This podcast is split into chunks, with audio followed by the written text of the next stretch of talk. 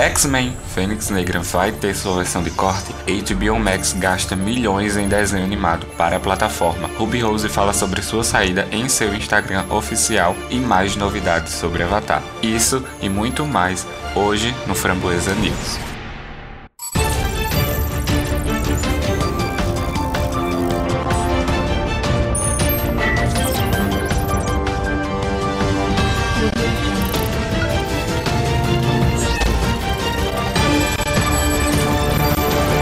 E aí pessoal, tudo bom com vocês? Eu sou o Matheus e tô aqui começando mais um episódio do Framboesa TV, em específico o Framboesa News.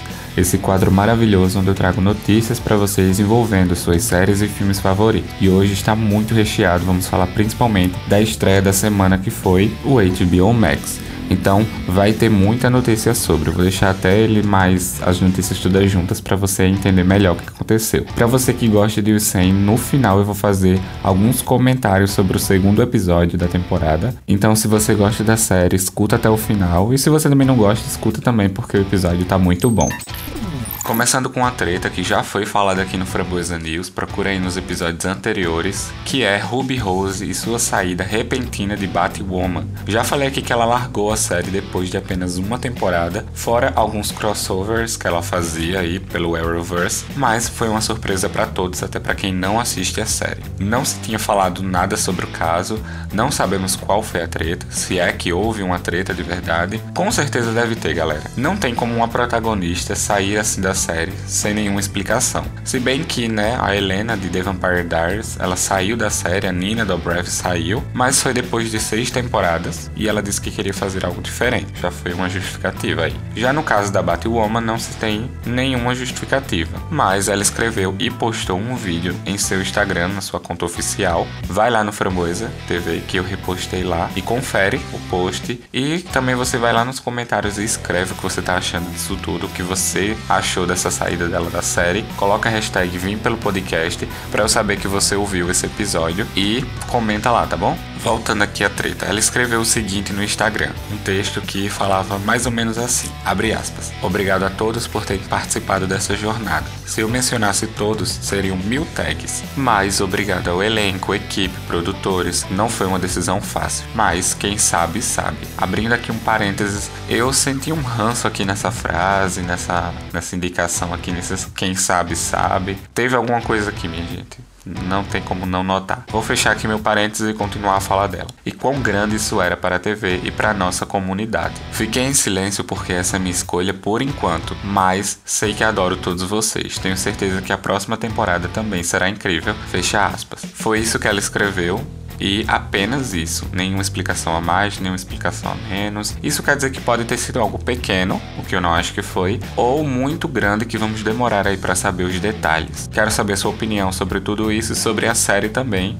Se você ainda não assistiu, assiste, depois você comenta lá no Framboesa TV no Instagram. A segunda temporada só vai estrear em 2021, então eles vão ter um tempo aí para selecionar outra atriz nesse meio tempo. E cast é o que não vai faltar, porque já tem muitas atrizes aí interessadas no papel, então vamos ver qual, ser, qual, vai ser a escolha deles e como eles vão aí mudar essa história, já que eles já têm um personagem que troca a face das pessoas, então eles já podem utilizar isso como um recurso aí para mudar a narrativa da história.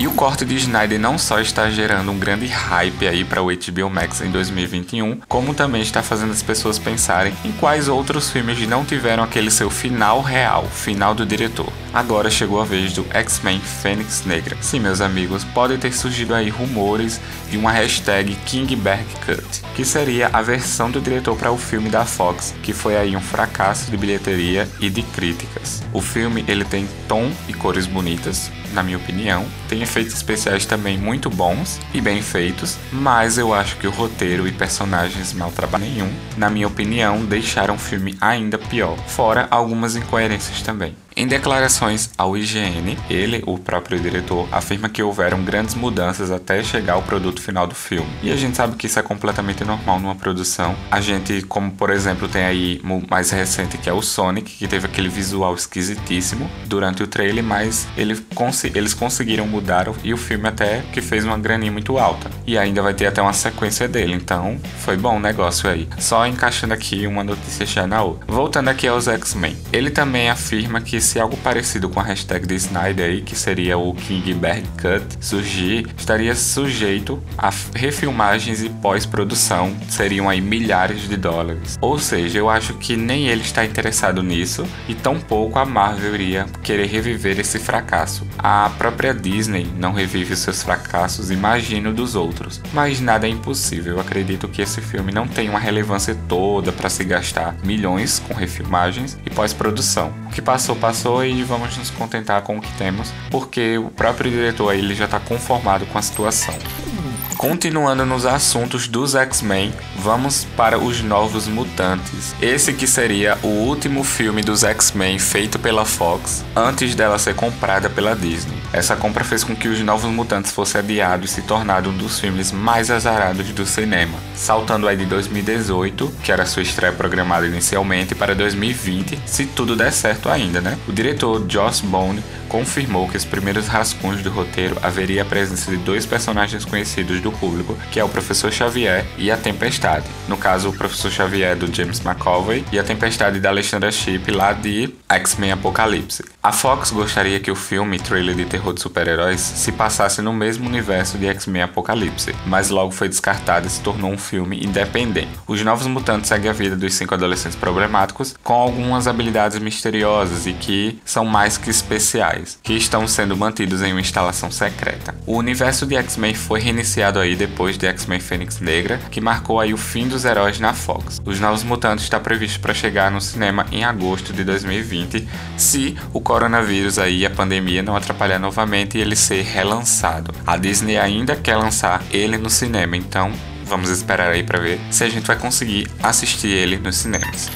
E agora vamos descer ladeira abaixo para falar do HBO Max que estreou na última quarta-feira, dia 27, trazendo aí muitas novidades. Eu fico imaginando o quanto eles gastaram nesse serviço de streaming. Deve ser tanto zero que não cabe num cheque. E começando já com vazamentos, porque um dia antes dela estrear já tinha vazado a interface do streamer, com alguns títulos que ficaram à mostra. E como seria lá o design, a jogabilidade, não sei nem se a palavra é essa, mas resumindo, como é que mexe lá no negócio, como seria. Também a gente ficou sabendo de algumas novidades, como por exemplo, os fãs se surpreenderam ao não encontrar os filmes dirigidos por Christopher Nolan, os filmes do Batman, no catálogo. Mas isso aí não quer dizer que os filmes foram esquecidos ou que não entraram no streaming. Que o HBO Max é um novo lugar lá da, da, DC Comics, da casa da DC, todos nós já sabemos. E uma referência a uma frase icônica do Coringa de Heath Ledger, em uma sessão exclusiva do filme do Coringa, mostra que nem ele nem o filme foram esquecidos. Nessa sessão, dedicada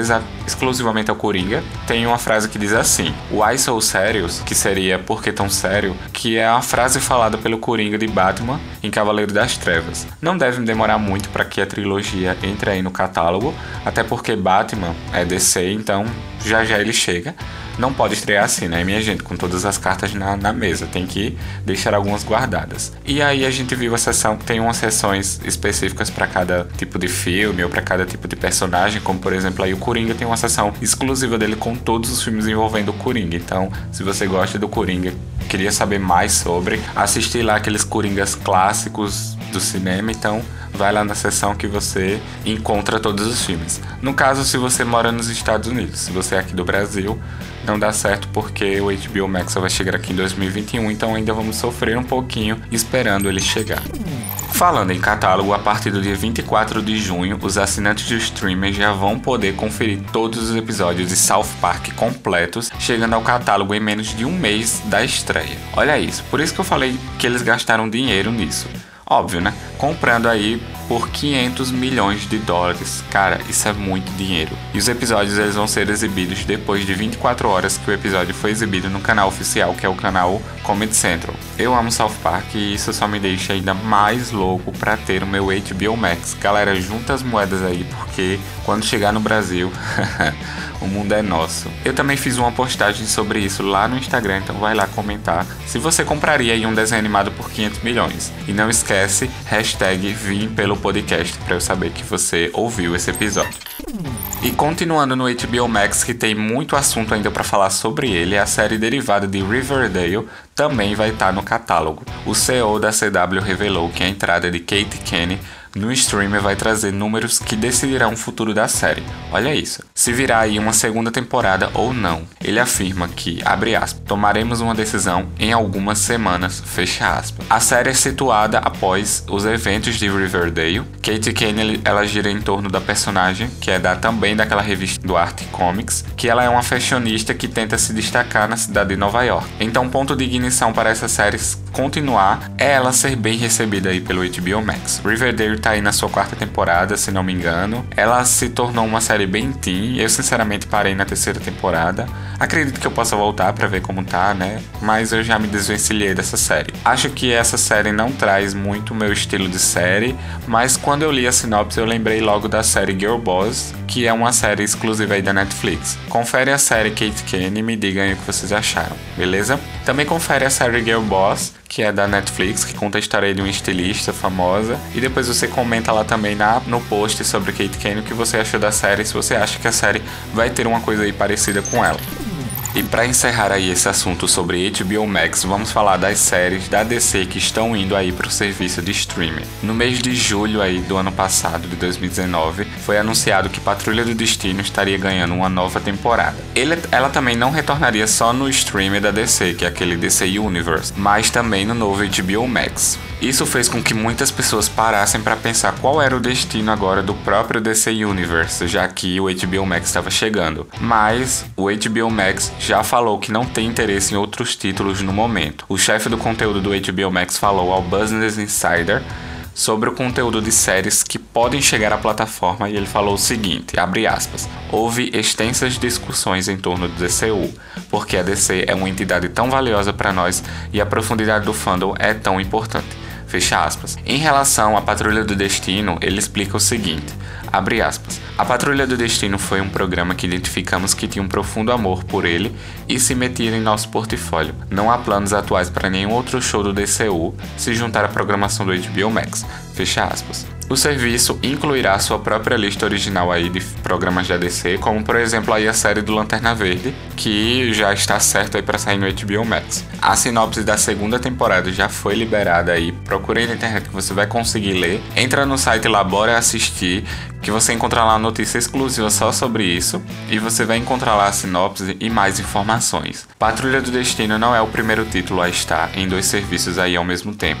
Stargirl, que é a nova série do Arrowverse, estreia seu episódio na CW um dia após ele sair no DC Universe. A mesma que a CW comprou os direitos de Monstro do Pântano cancelado após sua primeira temporada. Assim também a série da Harley Quinn, aquela animação que está fazendo muito sucesso aí, também está hospedada no Sci-Fi. Então a DC está aí espalhada por vários lugares e você pode encontrar ela em vários streams aí diferentes. Já foram divulgados aí os cartazes da nova exibição aí da segunda temporada e a segunda temporada estreia no dia 25 de junho no HBO Max e no DC Universe.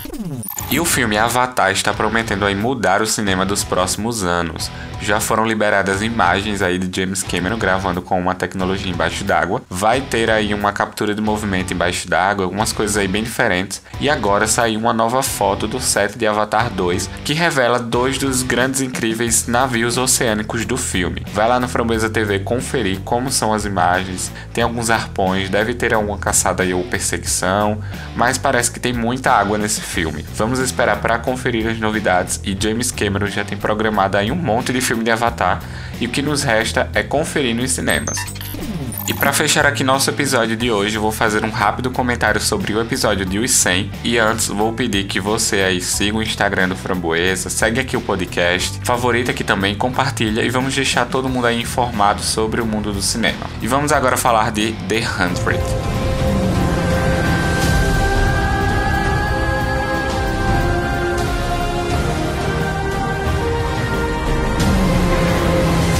Começando aqui falando desse trio maravilhoso que é Echo, Hope e Gabriel. Finalmente eles conseguiram aí passar a anomalia. Eles caíram meio que num rio, meio que numa água lá, que a gente descobriu que é por ali que eles que a anomalia deixa as pessoas e é muito difícil de voltar porque é muito profundo para tentar chegar na anomalia e voltar lá para o Sacton. Mas aí a gente viu que eles chegaram e já foram lá para aquela casinha onde a Hope e a mãe dela, a Diosa e a Otávia viviam para descobrir o que aconteceu, se elas estão bem, o que aconteceu com a mãe dela. e tal. A gente também descobre que a Hope precisaria levar o Bellamy em troca da mãe dela e da Otávia. Então aí a gente já viu que teve alguma treta aí que a gente vai começar a conhecer a partir dos próximos episódios. A gente também descobriu que aquele planeta onde a anomalia deixa primeiro, entre aspas, as pessoas, é o planeta Beta. E depois eles vão para Bardo, eles têm que entrar em outra, outra anomalia, que a gente também descobre que a anomalia é meio que um transporte. Então a gente tem o planeta Beta, que é onde ficam os prisioneiros aí, e Bardo, que é onde fica a galera, vamos dizer assim, os primes, os ricos. Inclusive, a gente descobre também que a galera do Beta ou de Bardo também tem aquele chip que os primes usavam. A gente não sabe como eles vão usá-los aí em Bardo, mas a gente sabe que a gente tem essa mesma tecnologia. A gente encontra até a Ali, a Ali não, a Becca, numa gravação explicando lá o que, que acontece, por que usam chip e essas coisas aí que já dá um gancho aí para aquela série que vai ter um spin-off de The Hundred, que vai falar sobre bem antes de acontecer tudo isso, 200 anos antes, alguma coisa assim. Então deve explicar mais sobre a Eligio, sobre essa missão, sobre os Primes, que no caso são aqueles chips. A gente também teve. O episódio foi praticamente focado aí na Octavia e na Diosa, como elas conseguiram aí viver em família, juntas que elas ficaram lá naquela cabana. Inclusive, quando a Otávia entrou na anomalia, poucos segundos depois, dentro da, de Bardo, no caso, dentro de Beta, já tinha se passado três meses e a Diosa já estava tendo filho, já estava tendo a Hope. E até a Otávia ajudou no parto e fez uma coisa que eu achei muito massa, que nesse episódio foi bem uma nostalgia de como a Otávia vivia lá na arca meio que trancafiada e o Bellamy fazia de tudo para ela não chorar, porque na arca tinha uma quantidade de filhos que era apenas um. Então a Otávia era a segunda filha, no caso uma irmã. Então ela não podia existir literalmente. E ela mostra lá que o Bellamy colocava o dedinho na boca dela para ela ficar mastigando e não chorar. Então ela mostra aí que os cuidados de Bellamy marcaram tanto a vida dela que ela tá pondo isso em prática. Foi muito bom essa nostalgia. A Diosa também, ela se conformou ali com aquela vida pacata que ela estava vivendo, naquela fazendo, colhendo o que ela precisava para comer e vivendo normal, tanto que a Otávia queria voltar para o Sacto, então ela tenta várias vezes, ela fica aí seis meses tentando voltar e ela descobre aí que é muito fundo e demora mais, muito tempo para poder chegar no destino que ela queria. E a Diosa se tá tão conformada que ela quer que a Otávia fique ali com ela. Então ela impede a Otávia de tentar voltar lá para Anomalia e conseguir voltar para Sacton e tentar resolver aí proteger o Bellamy esse, pessoal aí. O santuário não apareceu nesse episódio, então foi mais focado dentro do planeta Beta. Então a gente não sabe o que, é que aconteceu durante esse tempo lá dentro do, do santuário. Por enquanto, a gente sabe, a gente ficou aí nesse flashback da Otávia e da Diosa durante aquele tempo lá da anomalia que ela passou lá dentro e depois ela saiu bem rápido fugindo de alguma coisa. Pode ter sido aquele povo lá de que vai ser o povo de Bar dos guerreiros lá com aqueles capacetes meio loucos que chegaram e, e, capturaram ela aí. A Hope ficou a salvo numa, numa escotilha que tinha embaixo da casa, que inclusive dentro desse, vou falar desse porão, tinha uma daquelas coisas redondas que servem como fonte de energia para anomalia, alguma coisa assim, que tem aqueles símbolos e, e algo mais. E a Hope é, meio que já sabia disso e explicou isso para o Gabriel, para a Echo. E, e, também a gente teve uma informação muito importante nesse episódio que foi cada pessoa ela tem um código e que eles vão precisar aí desse código, vão precisar aí do sangue escuro, vão precisar aí de alguma coisa para conseguir é, informações sobre Bardo, inform informações sobre a Eligios. Então gente, esse episódio foi bem explicativo. Eu gostei muito, ele trouxe muitas informações novas, coisa que The Hundred não deixa a desejar, sempre ele traz informações novas, mas eu espero que essas informações todas fiquem fechadinhas, que eles não,